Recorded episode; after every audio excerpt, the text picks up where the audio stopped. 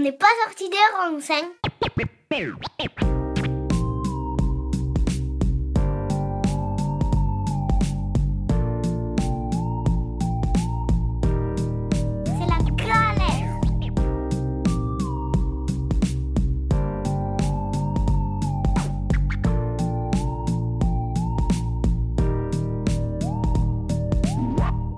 Amis auditrices et auditeurs, bonjour et bienvenue dans ce nouvel épisode d'OPSR Parlons-en, une émission diffusée sur Radio Alliance Plus, Rage et disponible en podcast. Dans cet entretien, nous allons aborder le sujet de l'inceste. L'écoute de cet épisode peut donc s'avérer particulièrement éprouvante. À seulement une année d'intervalle, deux récits majeurs ont eu une déflagration sans précédent dans la société post-MeToo en France. Dans Le consentement paru en 2020, l'éditrice Vanessa Spingora raconte l'emprise et les violences sexuelles imposées par Gabrielle Matzneff, âgée de 50 ans au moment des faits, alors qu'elle n'avait que 14 ans. Tout au long de sa carrière, l'écrivain français a bénéficié d'une grande complaisance de la part du milieu littéraire, alors même que son œuvre, grandement autobiographique, repose principalement sur ses relations entretenues avec des mineurs. Les révélations du consentement ont conduit à l'ouverture d'une enquête par le parquet de Paris, mais aussi à la suspension de la publication des journaux de Matzneff par son désormais ex-éditeur Gallimard. Un an après la parution du consentement, un autre récit provoque une onde de choc. Dans la Familia Grande, la juriste Camille Kouchner révèle que pendant plusieurs années et dès l'adolescence, son frère jumeau a longtemps subi l'inceste de la part de leur beau-père, le politologue Olivier Duhamel. Tout au long du récit, Camille Kouchner relate l'impunité dans laquelle a vécu son beau-père pendant des années, bénéficiant notamment de la protection de sa femme Evelyne Pizier, qui n'a pas cru ses enfants lors des premières révélations dans les années 2000. Malgré les aveux de Duhamel, l'enquête a été classée sans suite, les faits étant prescrits depuis plus de 20 ans. Coup sur coup, ces deux récits écoulés à des centaines de milliers d'exemplaires ont contribué à lever le voile sur le système de protection à l'égard des incesteurs et des agresseurs, d'autant plus lorsqu'il s'agit d'hommes de pouvoir.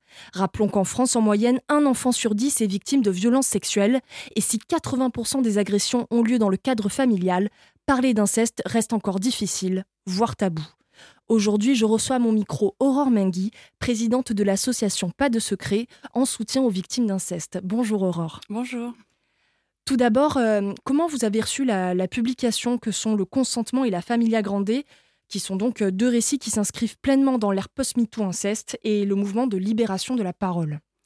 Euh, Alors moi, sincèrement, je les ai pas lus, les livres. Euh, tous les livres euh, qui concernent ce sujet sont juste impossibles pour moi à lire. Euh, je l'ai plus ressenti dans le sens, euh, bah, il faut toujours qu'il y ait quelqu'un de célèbre qui, parle pour que des sujets soient enfin pris en considération. Donc c'est bien que ces personnes-là euh, bah, osent, parce qu'il faut euh, avoir sacrément de courage pour, oser parler.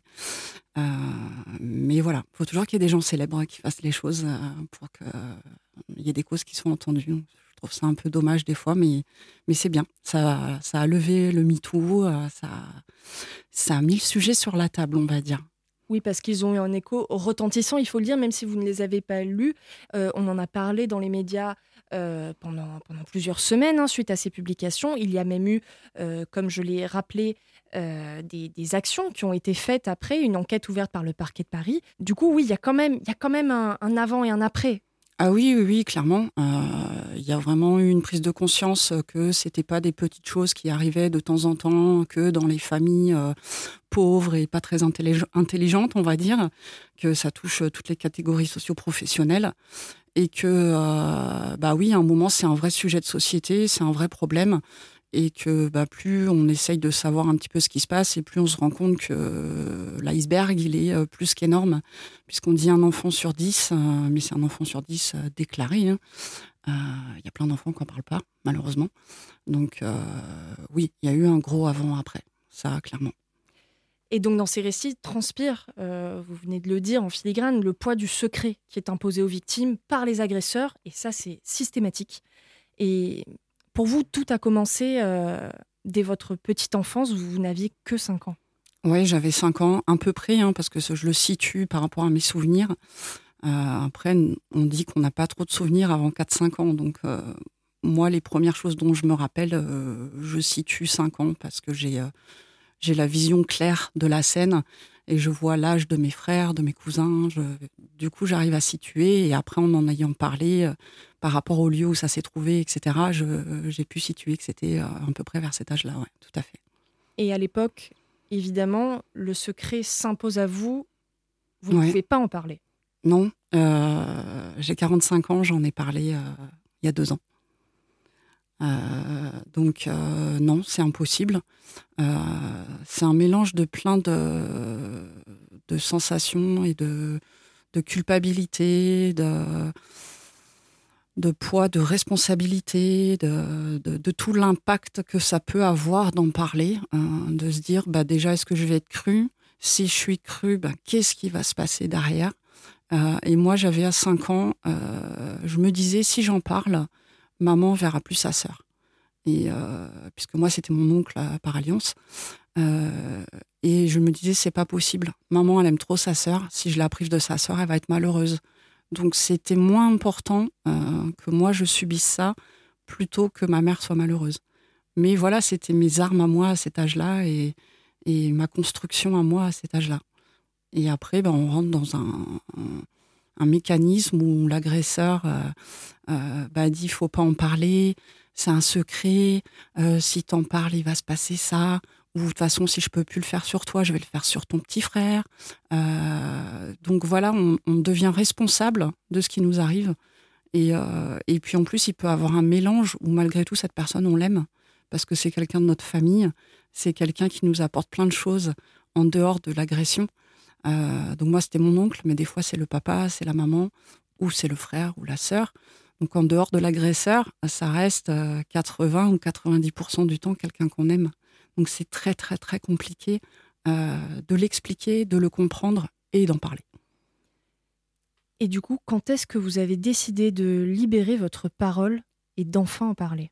Euh, Décider, jamais. Euh, moi, c'était euh, clair dans ma tête que ça ne servait à rien d'en parler, euh, que c'était passé et qu'en parler, c'était faire, du mal autour de moi, puisque j'ai des, cousins, et que je concevais pas de leur jeter ça dans la tête que leur père était un agresseur sexuel, un pédophile, hein, pour dire clairement les choses. ça s'est passé un petit peu à mon encontre, c'est-à-dire que moi j'ai voulu créer une association pour venir en aide aux victimes d'inceste qui a pris de l'ampleur parce que quand j'ai créé mon asso, ça a été juste au moment de l'affaire du Hamel. Et du, coup, j'ai été beaucoup contactée par les médias et il s'est retrouvé que je suis passée à France 3. Et là, je me suis dit, oups, euh, la cause que je suis en train de défendre euh, est très importante pour moi, donc je veux en parler, mais ma mère doit pas l'apprendre par la télé, quoi. Donc, euh, je me suis retrouvée à devoir en parler à ma famille parce que j'avais lancé l'assaut en fait. Mais au départ, c'était pas un choix d'en parler. Euh, je pensais ne jamais en parler. Avec le recul, je, je regrette pas du tout. Euh, Ça vous a libéré en quelque sorte? Ouais, de fou. Ouais. Ouais, ouais, ouais. Parce que mine de rien, on garde une espèce de, de retenue, de se dire il faut pas que je fasse ça ou il faut pas que je dise ça parce que sinon ils vont se douter que ça.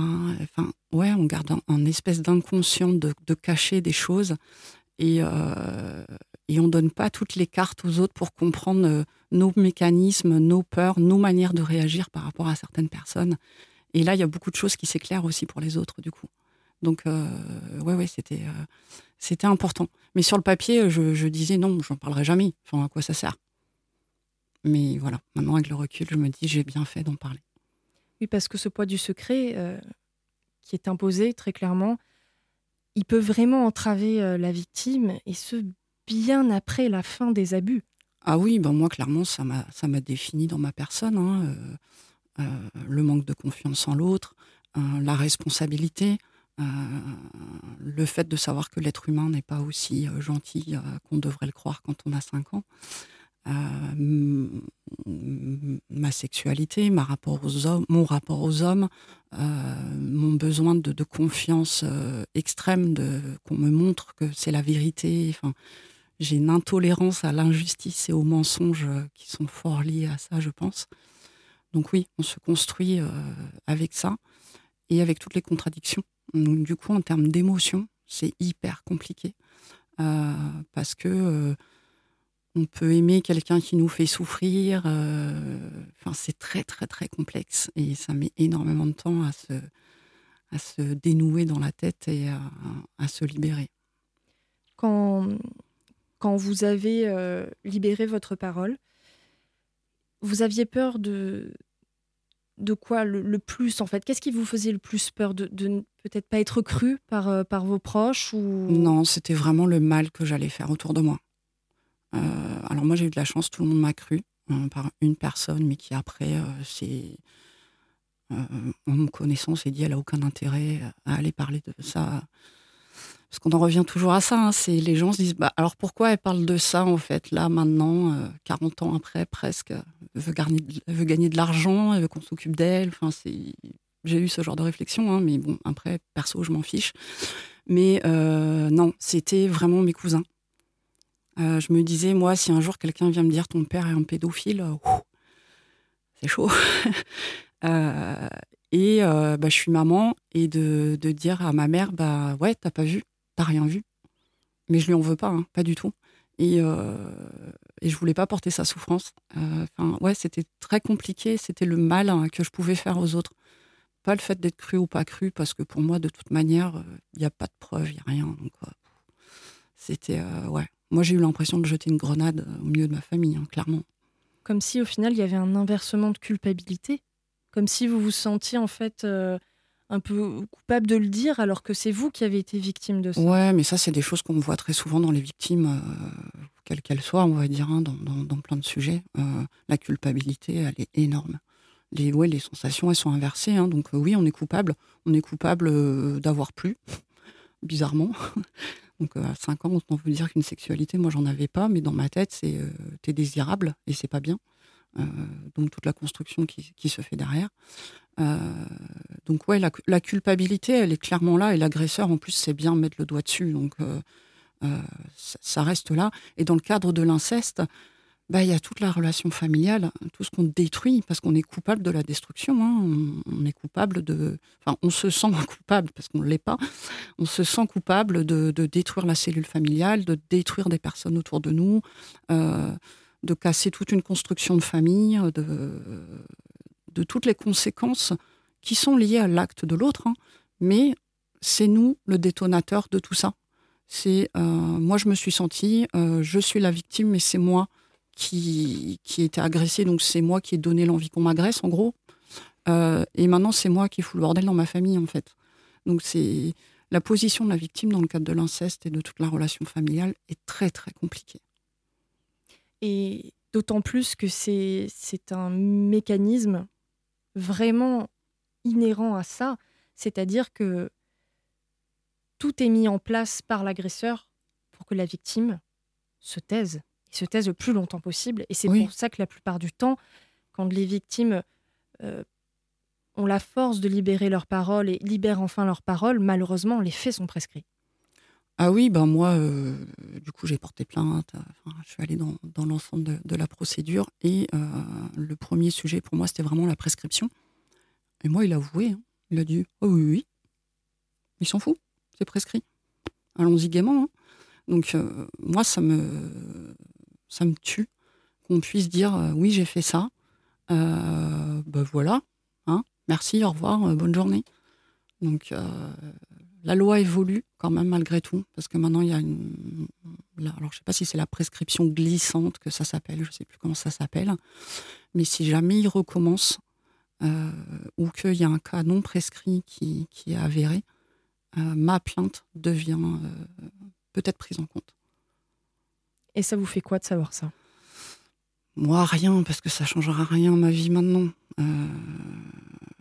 il y a toujours, comme je disais, cette injustice de dire on fait des choses et, puis on le dit, bah oui, oui, et puis en fait il se passe rien. Mais moi j'ai été en colère en fait quand il a dit, quand il a avoué, alors que je pensais que c'était ce que je cherchais. Et en fait j'étais en colère quand ils m'ont dit, bah oui, il a avoué. Je me dis, mais, mais en fait, même là, il gagne en fait. Limite, j'aurais préféré, qu'ils disent non, quoi. Enfin, je sais pas, j'ai je pensais que la finalité pour moi, c'était qu'ils disent oui, c'est vrai, et que j'ai ce statut de victime. Mais, euh, mais en fait, non, ça m'a pas, ça m'a pas satisfait. Mais je pense qu'il n'y aura rien qui, me satisfera de toute manière. Et quand bien même il irait en prison maintenant, je veux pas qu'il fasse du mal à, d'autres personnes. C'est surtout ça. Et de fait, euh, vous tentez du coup de vous élaborer votre reconstruction à travers votre association que vous avez décidé de baptiser Pas de secret, ce qui est lourd de sens. Oui, bah oui, je l'ai appelé Pas de secret parce que pour moi, c'est euh, le mot secret, il est tellement important dans l'inceste. Et non, quoi, il n'y a pas de secret. Il n'y a pas de, il faut pas le dire. Euh, mais ça, c'est vaste, parce que je l'ai appelé pas de secret pour l'inceste, mais en fait, c'est pas de secret euh, de manière générale. Un enfant, il doit pouvoir parler à son parent. Euh, donc, ouais, je l'ai appelé pas de secret parce que pour moi, c'est très, très lourd de sens. Donc, après, euh, je me reconstruis pas, moi, dans l'association. je pense avoir grandi, et, les choses se sont faites. Je ressentais pas sincèrement le besoin d'en parler pour me reconstruire. C'est plus, euh, au départ, j'ai voulu recenser ce qui existait pour aider les victimes. Et je me suis vite rendu compte qu'il n'existait pas grand-chose. Donc, euh, mon premier axe, moi, c'était vraiment la prévention. Je me disais, moi, à 5 ans, qu'est-ce qui m'aurait fait parler, en fait? Et euh, j'ai commencé à créer des choses pour aider à faire parler les enfants. donc, j'ai créé un kit de prévention, en fait, euh, et puis après, bah, comme j'avais fait un site internet et que j'étais sur les réseaux sociaux, les gens qui tapaient euh, association inceste tombaient sur mon assos, mais de toute la France. Donc, c'est là, oui, bah ouais, je veux bien vous aider, mais en fait, je suis toute seule. Donc, bon, après, j'ai essayé de chercher des infos, d'aider les gens. Enfin, voilà, après, j'ai fait du réseau, on va dire, pour répondre aux questions des gens. Et euh, assez vite, j'ai eu des demandes de groupes de parole. Et je me suis dit, bah ouais, allez, vas-y, je veux monter des groupes de parole. Donc j'ai cherché un psy, parce que je me suis dit, moi, je suis pas en capacité de, gérer ça. Donc j'ai monté un premier groupe de parole, puis un deuxième, puis de l'art-thérapie, puis de la réflexologie, puis de l'équithérapie. Donc au fur et à mesure, en fait, que l'association euh, vieillit et que, euh, euh, que les gens voient qu'on est vraiment dans, dans l'aide à l'autre et que, qu'on essaye d'apporter des choses aux victimes, j'ai des, thérapeutes ou des, personnes qui, se rejoignent, qui rejoignent la cause, on va dire, et qui nous aident à créer des ateliers. Donc maintenant, on est beaucoup sur la prise en charge de victimes adultes hein, qui ont été victimes euh, enfants. Et depuis peu, euh, on prend en charge des enfants en équithérapie, puisqu'on est en, relation avec le centre psychotrauma du Gard. Il y a des enfants qui sont polytraumatisés, on va dire, euh, avec toujours une notion d'inceste, du coup, puisque c'est le, c'est le sujet de mon association, mais souvent c'est lié à plein d'autres violences. Et ces enfants sont tellement brisés euh, que juste, euh, entre guillemets, la thérapie ne suffit pas, ou, ou bloque à certains instants. Et l'équithérapie permet d'aller aborder des sujets sans que l'enfant s'en rende compte. Ils, font un travail formidable. Et, du coup, on a mis ça en place depuis peu. On va faire une petite pause musicale. On se retrouve dans quelques minutes après 4 Power sur Radio Alliance Plus et Rage.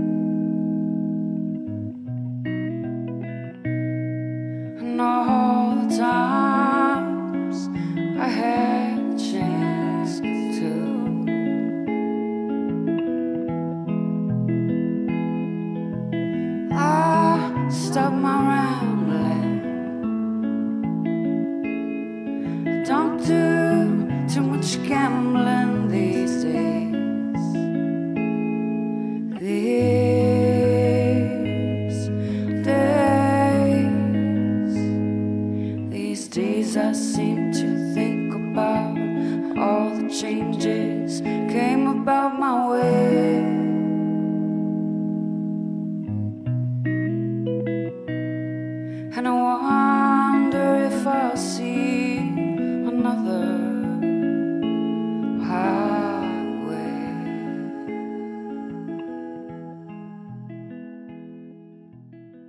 De retour sur les ondes de Radio Alliance Plus et Rage, je suis toujours en compagnie d'Aurore Mengui, présidente de l'association Pas de secret en soutien aux victimes d'inceste. Euh, Aurore, euh, est-ce que vous pouvez nous, parler justement de ces, ateliers de parole, de ces ateliers de soutien que vous mettez en place au, sein de l'association? Oui, bien sûr. Alors, on fait des groupes de parole euh, de victimes d'inceste. Donc, il y a des hommes aussi, donc femmes et hommes, deux fois par mois. Ce sont des petits groupes, on essaye de pas être plus de huit personnes parce qu'il faut vraiment que chacun ait le temps d'échanger. Euh, ils sont tenus par euh, Fanny Suberchico qui est euh, psychothérapeute. et en fait, chacun vient un petit peu parler de ce dont il a envie à ce moment-là. Donc il n'y a pas de thématique. Sauf si, au début, on avait dit on va faire des thématiques, mais en fait, chacun vient avec son, bagage et, on inter échange comme ça de, sujets. Du coup, euh, ça s'alimente tout seul et chacun va se nourrir un petit peu de l'expérience de l'autre, de dire bah moi là, euh, j'ai envie de porter plainte, mais j'hésite parce que de toute façon c'est prescrit. Et du coup, bah chacun va dire bah ouais, moi aussi je suis dans le même truc ou bah oui, bah moi je l'ai fait, ça s'est passé comme ça.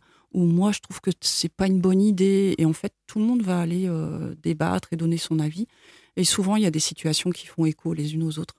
Donc ça, se nourrit comme ça et, ça en rassure aussi les plus jeunes de dire bon ok moi je suis à cette étape là mais il y a d'autres étapes derrière et en fait on peut s'en sortir donc euh, de voir aussi bon là je suis dans la colère euh, je comprends pas pourquoi je suis en colère tout, tout m'énerve euh. et puis bah il y en a d'autres qui vont dire ah moi j'ai eu pareil j'ai eu la même période et puis en fait j'ai fait ça ça et ça et puis après j'ai vu j'ai vu que en faisant telle chose ça allait mieux et, puis en fait ils échangent comme ça donc nous, on va tempérer un peu au cas où il y a quelqu'un qui prenne trop la parole, mais en fait, chacun échange et ça s'alimente comme ça. Après, on fait aussi des, euh, des groupes de parole pour les accompagnants. je me suis rendu compte qu'il y avait quand même beaucoup de questions euh, pour le conjoint ou pour euh, le parent qui n'a pas su voir. Ou, et, ces personnes-là, on ne peut pas les mélanger avec les victimes parce que ce pas les, mêmes questions, c'est n'est pas la même souffrance. Et puis ça n'a pas lieu d'être de faire euh, euh, subir la, souffrance de l'accompagnant euh, à, la victime. Du coup, à partir de septembre, on va faire des groupes de parole pour, pour les accompagnants qui, qui, eux aussi, souffrent beaucoup du coup de ne pas avoir vu ou de ne pas savoir quoi faire pour aider leurs compagnons ou leurs compagnes qui ont été victimes et qui leur, leur en ont parlé et, qui du coup ne savent pas trop comment agir dans leur sexualité ou dans leur rapport au quotidien donc on va mettre ça en place.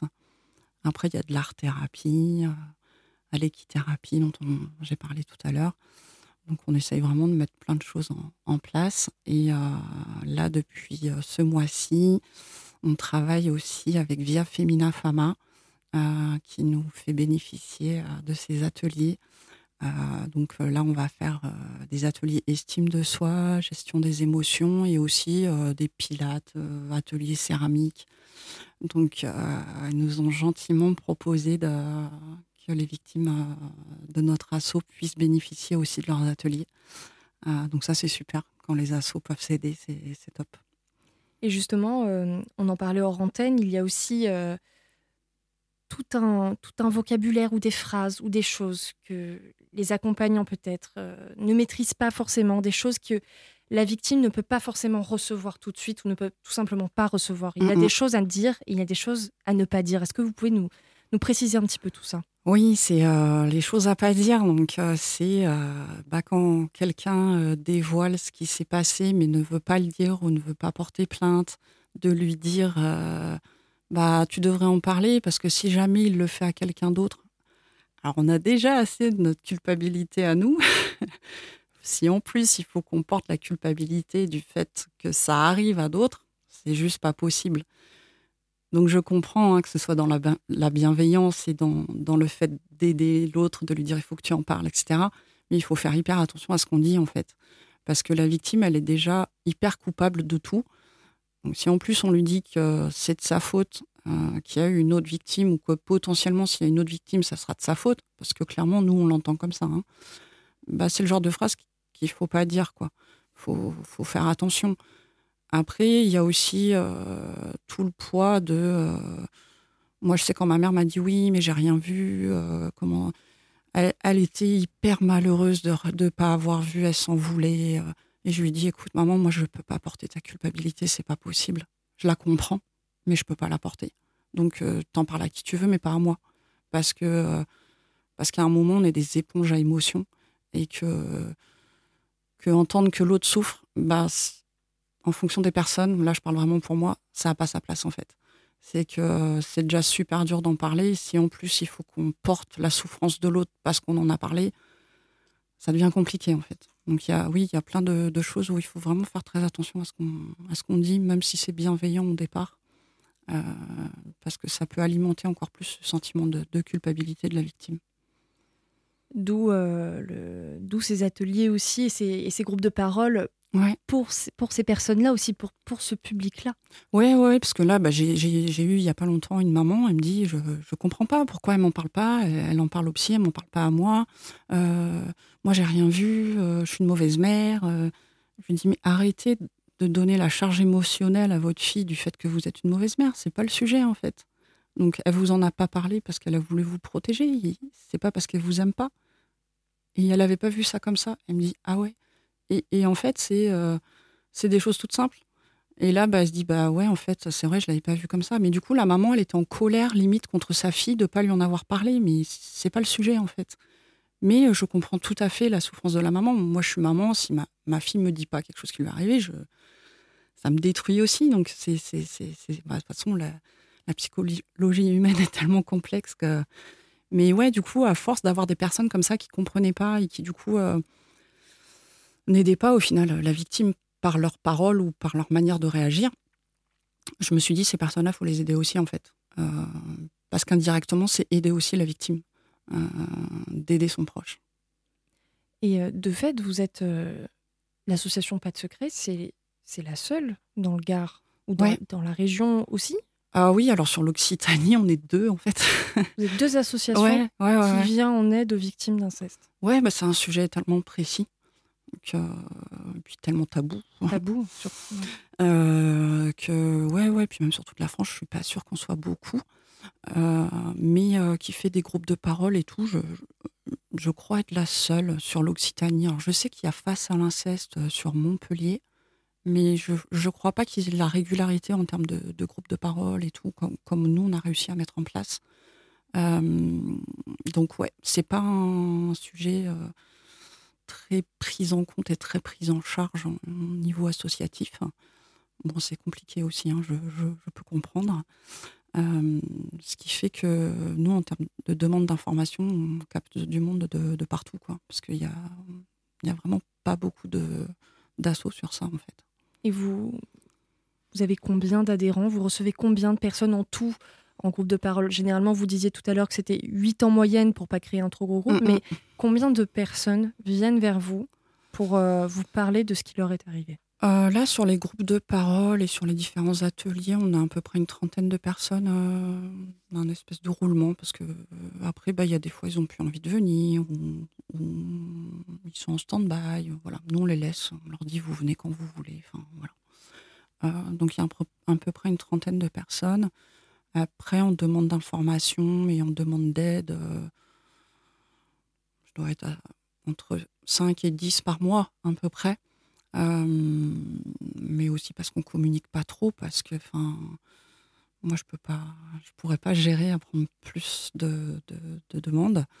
Euh, oui, parce qu'il faut le dire, vous avez aussi votre vie personnelle, votre vie professionnelle. Vous travaillez, ce n'est pas, voilà, ce n'est pas à temps plein. C'est vraiment vous l'avez, vous l'avez créé et vous le gérez en plus à côté de, de votre de votre emploi oui, oui, Oui, il y a des personnes qui pensent en fait que c'est mon travail, donc ils comprennent pas quand je réponds pas tout de suite. Donc euh, je leur explique. Je dis, en fait, j'ai un vrai travail. euh, L'assaut, non, c'est complètement bénévole. Donc euh, moi, je, en plus, je, suis cadre dans, dans une entreprise, donc je suis pas du tout aux 35 heures. Euh, donc euh, l'association, bah oui, c'est le soir, c'est le week-end, c'est les jours fériés, c'est quand je suis en vacances et puis c'est quand j'ai des victimes qui m'appellent à l'aide, quoi.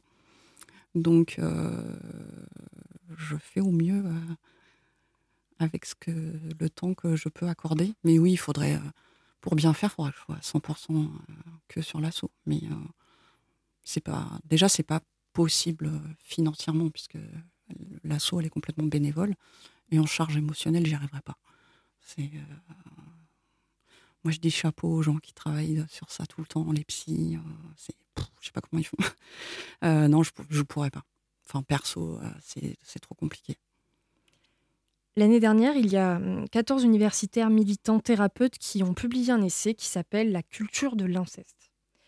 Et donc euh, l'un des auteurs, Juliette Drouard, dit Ce terme visait à dire que l'on ne parlait pas d'une exception, d'une pathologie rare ou d'une monstruosité exceptionnelle.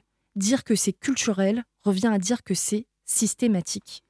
Est-ce que vous êtes d'accord pour parler du fait que, comme on le voit, il y a peu d'associations, il y a un tabou quand même assez global. Avant que la Familia Grande sorte, on parlait pas beaucoup de l'inceste. Est-ce que pour vous, c'est vrai que ça dit quelque chose sur la complaisance euh, de la société envers les agresseurs et les incesteurs qui a pu y avoir pendant des années avant qu'il y ait cette, euh, ce mouvement de libération de la parole? Je pense que dans ce sujet, il y a deux sujets. Euh, il y a eu une complaisance. Euh, si vous cherchez un peu des articles dans les années 70, vous allez être très très surpris du genre de personnes qui sont encore au pouvoir, qui ont tenu des, des termes euh, de pédophilie, mais assez impressionnants. des grands journaux qui ont fait des articles Libération, Libération voilà, en disant que bah oui, apprendre à un enfant de 10 ans à faire une fellation, c'était tout à fait normal. Donc c'était un peu dans une ère du du temps euh, post-mai 68 de on libère la sexualité. Et du coup, euh, c'était limite euh, vachement intellectuel d'être pédophile, en fait, si on fait un résumé du truc. Donc c'est assez hallucinant. Et bah, d'année en année, oui, ils se sont autoprotégés, tous ces gens-là, puisque ben, c'est devenu politiquement incorrect, heureusement. et du coup, ils se sont protégés, tous ces gens-là. Donc ça, c'est le premier sujet. Le deuxième, euh, c'est que euh, ça touche tellement de choses dans une famille euh, que je pense pas que ce soit de la protection. C'est plus c'est plus facile de pas en parler en fait. Hein. C'est comme les femmes battues il y a 20 ans, on n'en parlait pas tant que ça. Maintenant, c'est devenu un vrai sujet. Donc c'est à force que toutes les petites assauts, que tous les médias, que bah, maintenant les réseaux sociaux, que tout ça dise Eh oh les gars, il y en a marre, bah, que ça va, aider, ça va grimper. Ça mettra le temps que ça mettra, mais chacun met sa petite pierre à l'édifice. Donc, euh, je pense qu'il ne faut pas lâcher l'affaire et euh, il faut continuer à en parler. Euh, je prends souvent l'exemple du harcèlement scolaire. Hum, moi, j'ai 45 ans. Quand j'étais à l'école du harcèlement scolaire, il y en avait. Bah, alors, quand on allait dire qu'on se faisait harceler, clairement, on se faisait rire au nez, on se faisait jeter dehors. Maintenant, euh, il y a de la prévention, il y a de la prise en charge. Euh, voilà, c'est à force d'en parler et à force malheureusement qu'il y ait des choses graves qui se passent. Euh, donc, il faut continuer. Continuons à, dire qu'on est là et, que c'est pas bien et, qu'il faut y travailler. Et il y a un, gros blocage au niveau des écoles. Pour parler du sujet, parce que moi, au départ, je voulais vraiment faire de la prévention ah ben bon courage. Hein. Pour entrer dans une école, euh, pour parler de sexualité, eh ben faut sacrément s'accrocher. Parce que tout le monde vous met des barrières. Parce qu'il faut pas parler de ça. Parce qu'il faut pas que l'enfant y pense que machin, truc muche. Enfin, c'est impressionnant euh, la couverture qu'on peut mettre là-dessus parce qu'on parle de sexe. Donc c'est très très très difficile, euh, les violences sexuelles, de faire de la prévention. Surtout qu'en plus, vous avez euh, euh, élaboré un, jeu de cartes. Mhm. Euh, justement à destination de, ces enfants, justement pour pouvoir aborder le sujet dans les meilleures conditions possibles, si je puis dire. Ouais, je l'ai vu de manière large, c'est-à-dire que bah moi, je me suis posé la question comment j'en aurais parlé. Clairement, on va pas mettre un enfant de 5 ans devant la table et lui dire bon écoute, euh, est-ce que on t'a déjà fait toucher un zizi euh, Est-ce que quelqu'un a déjà fait quelque chose que tu voulais pas? Même s'il y a eu quelque chose, euh, on n'en parle pas. Donc il faut aller du côté ludique. Moi, je suis allée dans la notion de bon et de mauvais secret. exprès sur le sur les cartes, je n'ai pas axé que sur le côté inceste ou. je suis allée plus sur la notion d'ouverture de parole un moment, un enfant dans la vie, bah, il y a des bons et des mauvais secrets. Donc dans les cartes, par exemple, je vais avoir maman est en train de préparer, l'anniversaire surprise de mon petit frère. Elle m'a dit de ne pas en parler. Donc à chaque fois, il y a la notion de il se passe quelque chose, et l'adulte me dit de ne pas en parler. Et là, on lui dit, bah, à ton avis, c'est un bon ou un mauvais secret? Bah, C'est un bon secret. C'est quelque chose qui me fait plaisir. Donc là, en fait, on va toucher aux émotions. Donc ça permet de, de faire des ateliers sur la gestion des émotions. Qu'est-ce que c'est les émotions Qu'est-ce que c'est de bien se sentir, de se sentir mal, d'être triste On peut parler de plein de choses, en fait. Et on peut avoir les mauvais secrets. Euh, tata, arrête pas de me faire des bisous sur la bouche et de me mettre euh, une main euh, sur les fesses. J'aime pas ça. elle me dit qu'il faut pas en parler, c'est normal, les tatas font tout, font tout ça. Est-ce que c'est un bon ou un mauvais secret Et là, on ouvre le dialogue, en fait. Après, l'enfant, il peut dire, bah oui, c'est un bon secret. Ah oui, pourquoi c'est un bon secret? Et on ouvre le dialogue. L'idée, c'est vraiment d'ouvrir le dialogue. Et dans les cartes, on les choisit. S'il y en a qu'on trouve un petit peu trop fortes, on les prend pas. Euh, et il y en a des vierges aussi, c'est-à-dire que l'enfant peut écrire son secret euh, et avoir ce côté ludique euh, ou dessiner s'il veut dessiner. Donc c'est vraiment dans une notion de partage et d'ouverture de, dialogue. Après, ça va être la personne qui va gérer l'atelier, qui va détecter ou pas s'il y a une problématique. Et s'il n'y a pas de problématique, c'est surtout donner l'information à l'enfant qu'à tout moment il peut parler en fait. C'est ça le but. Le but, c'est pas d'aller dire bon alors si un tel te touche à tel endroit, c'est pas bien. Si un tel, non, il faut parler de manière beaucoup plus large, beaucoup plus ludique et parler de plein de choses en fait et qui, fait partie de la vie de manière générale. Et pourquoi pensez-vous que, les écoles du coup sont réfractaires à, vous c'est difficile le sujet, ils ont peur parce que c'est vrai qu'en fonction de comment ça va être abordé, ça peut faire peur à des enfants. Exemple, euh, votre enfant, il va aux toilettes, vous lui essuyez les fesses. Euh, ça dérape, euh, vous lui faites un peu mal.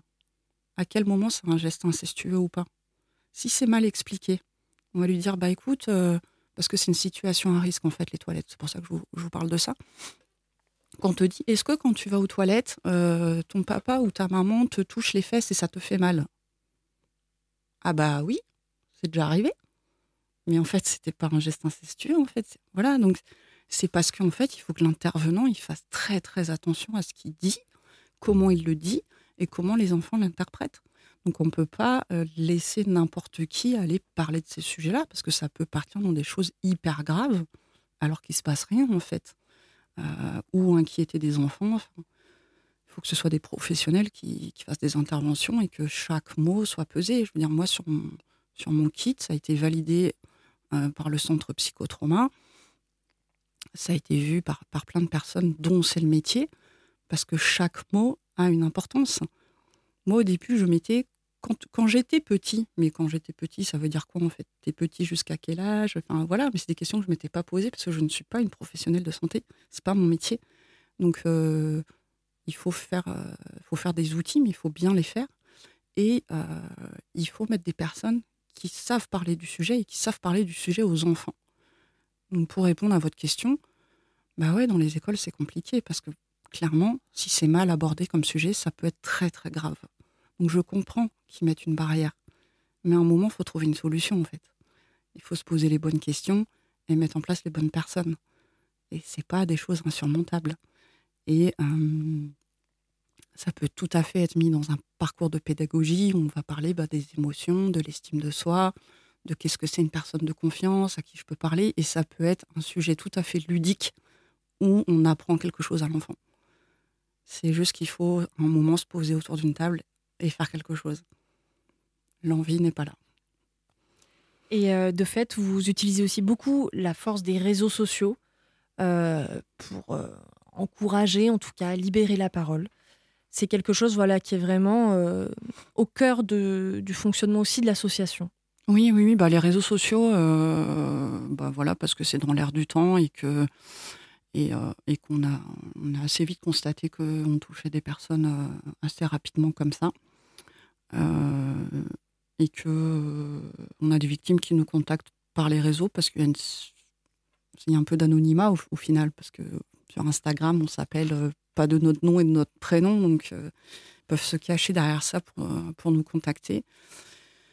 Et puis, c'est aussi euh, pour faire du rabattage, euh, pour dire euh, l'inceste, ça existe, l'inceste, ça existe, l'inceste, ça existe. voilà, hein, c'est comme une pub qu'on voit dix fois et qu'après, on a envie d'acheter le produit. Hein. C'est le même but.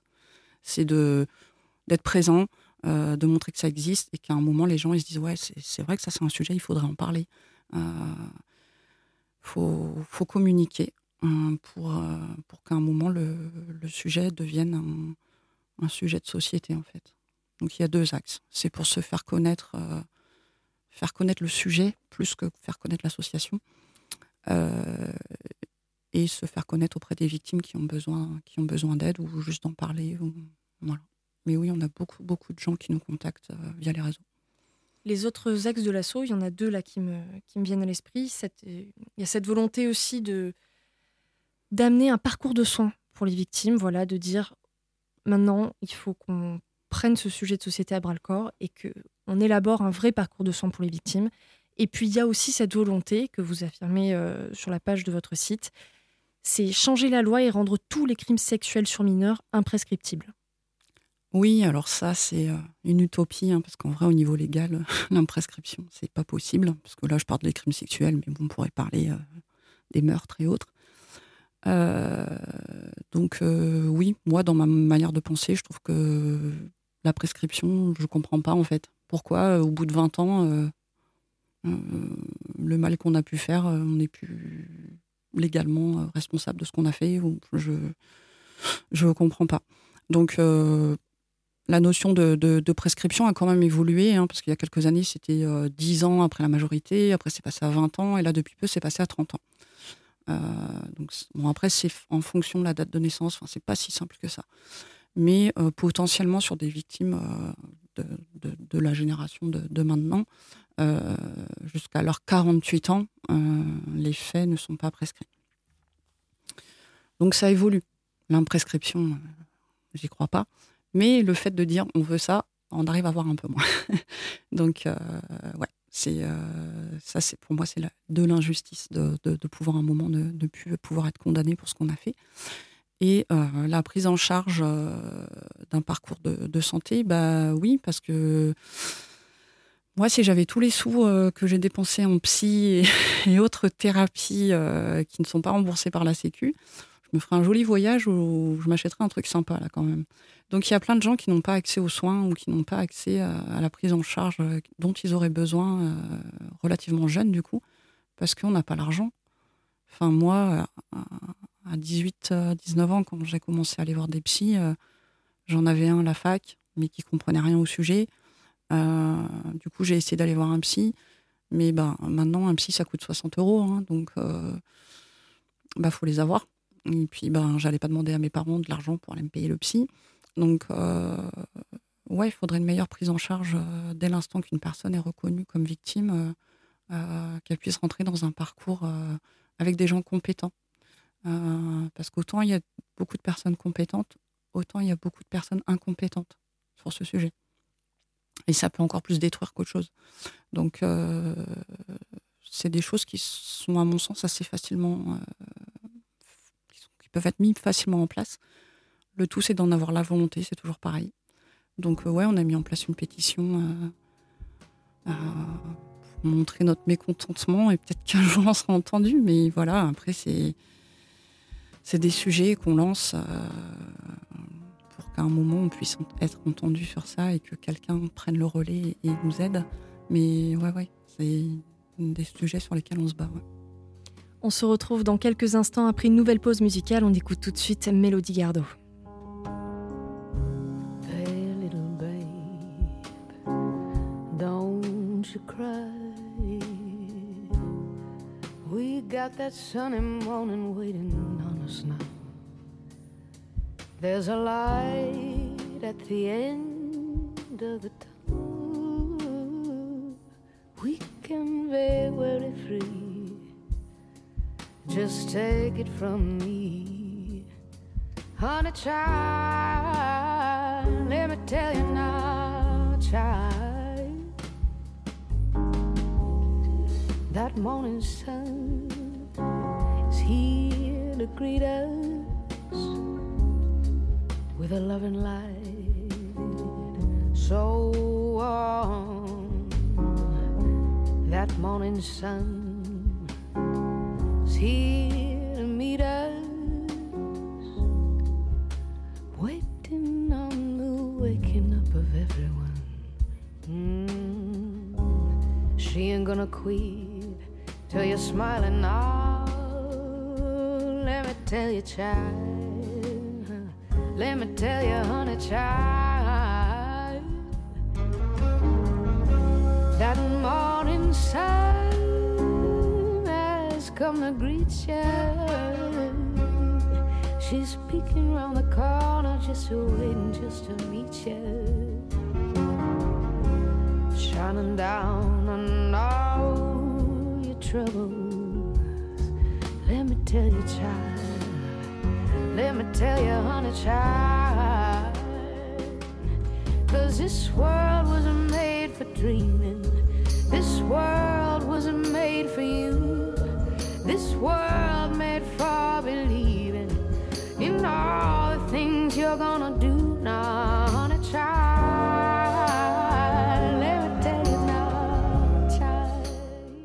De retour sur les ondes de Radio Alliance Plus et Rage, je suis toujours en compagnie d'Aurore Mengui, présidente de l'association Pas de secret. Euh, Aurore, d'ailleurs, quelles sont les actualités de, l'association? Euh, alors, les actualités, il y en a toujours plein, parce que je suis une usine à idées. Euh, là, je suis en train de travailler sur un projet pour la Journée internationale des droits de l'enfant, qui est donc le, le 20, le 20 novembre. Donc l'idée, ça serait le 19 novembre, puisqu'il- qui tombe un, dimanche, de faire un loto avec euh, d'autres associations euh, au profit ben, toujours des, victimes d'inceste et du coup euh, au profit des enfants là sur l'équithérapie parce que je trouve ça vraiment top de pouvoir proposer ça. Mais comme une séance coûte 70 euros, il faut un budget quand même assez conséquent. Donc pour l'instant, on ne prend en charge que trois enfants et j'aimerais en avoir euh, beaucoup plus. Donc là, je suis en train de mettre en place un partenariat avec plein d'autres associations pour qu'on fasse un événement commun euh, euh, au mois de novembre. Donc c'est un peu tôt là, mais il faut, préparer tout ça. Donc il y a ça. Après, il y a aussi une pièce de théâtre que je voudrais faire jouer, puisqu'il y a la compagnie des moineaux, le cours Florent à, Montpellier, qui ont fait une, pièce qui est juste exceptionnelle sur le sujet de l'inceste. Et j'aimerais la faire jouer à Nîmes. Euh, mais après, pareil, c'est toujours compliqué. Il faut trouver une salle, il faut trouver euh, quelqu'un qui veut bien nous donner une salle, parce qu'on n'a pas de budget pour payer une salle. Euh, donc il y a plein de choses comme ça que, que j'aimerais mettre en place. Et puis après, bah, continuer les, ateliers et continuer aussi le, le kit prévention, puisque là, pour l'instant, il y a un jeu de cartes et deux livrets, et là, je suis en train d'en faire un troisième, en fait. Et est-ce qu'on peut justement euh, euh, acheter le jeu de cartes? Est-ce qu'il est, il est disponible Il est Oui, accessible? bien sûr. Mm, mm. Tout le monde peut s'en procurer. Oui, oui, oui. Alors là, c'est beaucoup euh, des, des psychologues ou beaucoup de gendarmerie aussi qui me le, qui me le commandent. Après, beau- des parents ou des grands-parents qui ont envie de parler de ça. Donc ça, soit en nous le demandant directement par les réseaux sociaux ou sur notre site, on, on vous envoie le lien. Euh, donc euh, oui, le- les cartes et puis les petits livrets aussi sur les, les émotions et euh, qui sont disponibles en achat directement sur, sur notre site en fait. Et le troisième livret, c'est une réactualisation un peu de, de ce jeu? Comment ça se présente en Non, fait? c'est en complémentaire en fait de, de, de ce qu'on- des sujets qu'on évoque déjà. En fait, j'ai fait des, des petits livrets, c'est les ateliers de Rosie. Euh, comme on est vachement dans les tutos, les machins, je vais faire un. Donc c'est un flamant rose, hein, c'est très local, euh, qui fait des ateliers avec des enfants et du coup euh, ils évoquent des sujets spécifiques à chaque fois. Donc l'idée c'est bah, de parler du sujet mais toujours de manière assez ludique.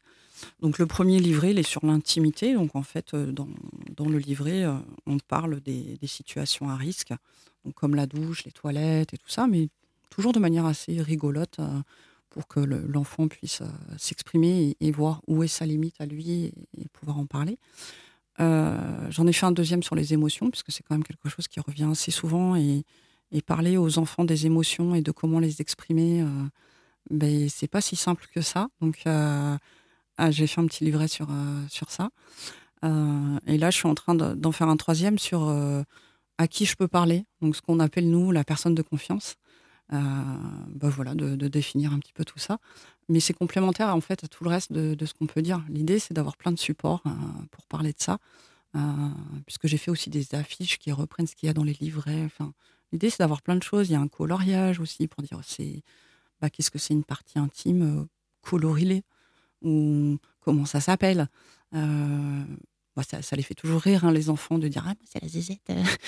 Mais ben, au début, moi, je l'avais pas mis. Et c'est en gendarmerie qu'on m'a dit Eh ben, en fait, il faut mettre ça. Parce que nommer les choses, c'est déjà enlever une barrière. J'ai dit Putain, ouais, mais carrément. Et, euh, et, je sais que ça choque beaucoup de gens qu'à la fin, euh, j'ai mis un, des petits personnages euh, qui sont tout nus. Mais alors, il n'y a rien de, de, sexuel. Enfin, c'est dessiné vraiment le minimum, quoi. Et, je sais que quand je le donne à certains adultes, ils me disent euh, Ouais, alors la dernière page, euh, j'aime pas trop. Et par contre, les enfants ils disent Ouais, c'est marrant, et puis ils quoi. Donc c'est vraiment, nous, en tant qu'adultes, on a du mal avec tout ça, quoi. Euh, donc voilà, chaque, outil, en fait, est fait pour être complémentaire aux autres et donner plein de manières de travailler sur, sur le sujet à ceux qui veulent faire de la prévention. Et, euh, et, là, tout, ce qu'on fait, euh, on les vend à prix coûtant. C'est-à-dire que le but est vraiment pas de se faire de l'argent sur le sujet. Euh, les cartes, je les vends le prix qu'elles me coûtent.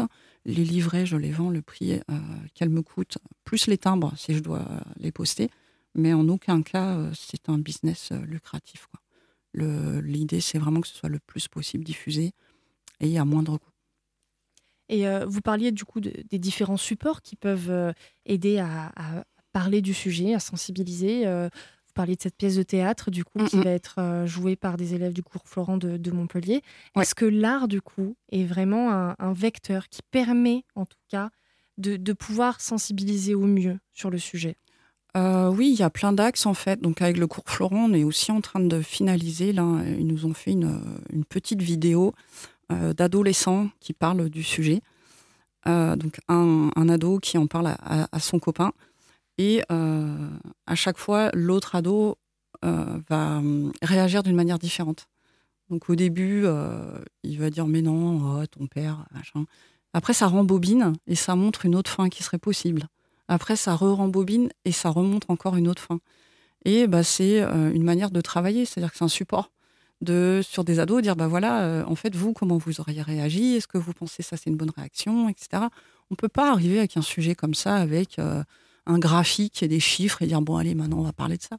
Il faut qu'il y ait un échange, il faut que ce soit dans la communication, il faut qu'il y ait plein de choses autour. Donc oui, l'art et tous les supports sont faits pour, euh, parce que euh, bah, malgré tout, il faut y avoir un, côté ludique d'apprentissage qui va pas être focus que sur ce sujet-là de l'inceste. En fait, là sur les vidéos, c'est on parle de l'inceste, mais on parle de comment je dois réagir quand un ami me dit quelque chose de très grave. Donc euh, ouais, l'art, c'est un support qui, permet d'ouvrir l'esprit sur plein de choses et, euh, qui, permet un petit peu de, se détacher de ce côté super grave, au final, qu'est le sujet. Donc, euh, les livres, euh, les vidéos, les, les supports. Moi, j'ai fait des cartes et des affiches, mais des, supports, il y en a plein qui existent. Donc, c'est hyper important pour, pour pouvoir faire de la prévention. Et justement, est-ce que vous auriez une recommandation culturelle, artistique pour nos auditeurs afin de, sensibiliser au mieux sur le sujet? Alors, il y a euh, une auteure euh, qui s'appelle Andrea Bescon, euh, qui a fait plein de petits livres qui s'appellent Et si on se parlait? Réalisatrice aussi des chatouilles. Exactement, ouais. qui sont très très bien faits et qui sont faits par tranche d'âge. Donc là, c'est un peu vaste, hein, ça ne parle pas que, des sujets d'abus sexuels, ça parle de, plein de sujets différents. Donc il y a le 3-6 ans, il y a le 6-10 ans, et après il y a ado, donc il y a, trois qui, existent. Donc ça, quand on veut avoir une première approche, discuter avec l'enfant et tout ça, c'est vraiment très bien fait. Et après, il y a un autre livre, moi, que j'aime beaucoup, qui s'appelle L'instant de la fracture, d'Antoine Doll, euh, qui parle de, de l'inceste et de, de, de toutes ces émotions qui peuvent traverser euh, justement la victime. C'est très très fort. Donc c'est ça c'est plus pour les adultes on va dire à, lire. Et euh, c'est sur ce, livre qu'a été fait euh, la pièce de théâtre du cours Florent, qui est, qui est vraiment mais génial.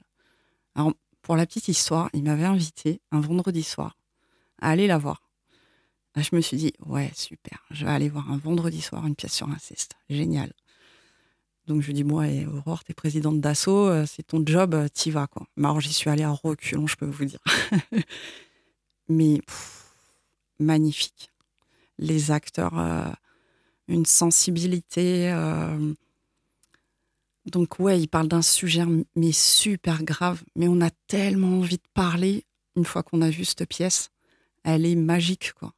Elle est. euh, Donc, il s'inspire de, ce livre-là, mais la manière dont, Coralie, elle a, redéfini la pièce, mais sincèrement, aller la voir à Montpellier, c'est. En dehors du fait qu'on parle de l'inceste, c'est. Ça donne tellement envie de parler, ça, ça, ça met tellement l'accent sur la souffrance que, que peuvent avoir les gens et, et, et sur toutes les barrières qu'on peut se mettre. Elle est vraiment topissime, cette, euh, cette pièce. Donc, si vous voyez pas la pièce, lisez au moins le livre. Il est vraiment, euh, il est vraiment très, très intéressant. Après, il y a plein de supports qui, qui existent, mais moi, c'est mes deux petits chouchous, c'est ceux-là. Parfait. Eh bien, c'est la fin de cette émission. Merci beaucoup, Aurore Mengui, d'avoir été mon invitée pour cet épisode. C'est moi. Merci beaucoup euh, pour votre accueil. Merci. La Roco culturelle du jour, le podcast ou peut-être une nuit, le fruit d'une enquête de deux ans menée par la journaliste Charlotte Pudlowski sur l'inceste et la structuration du silence.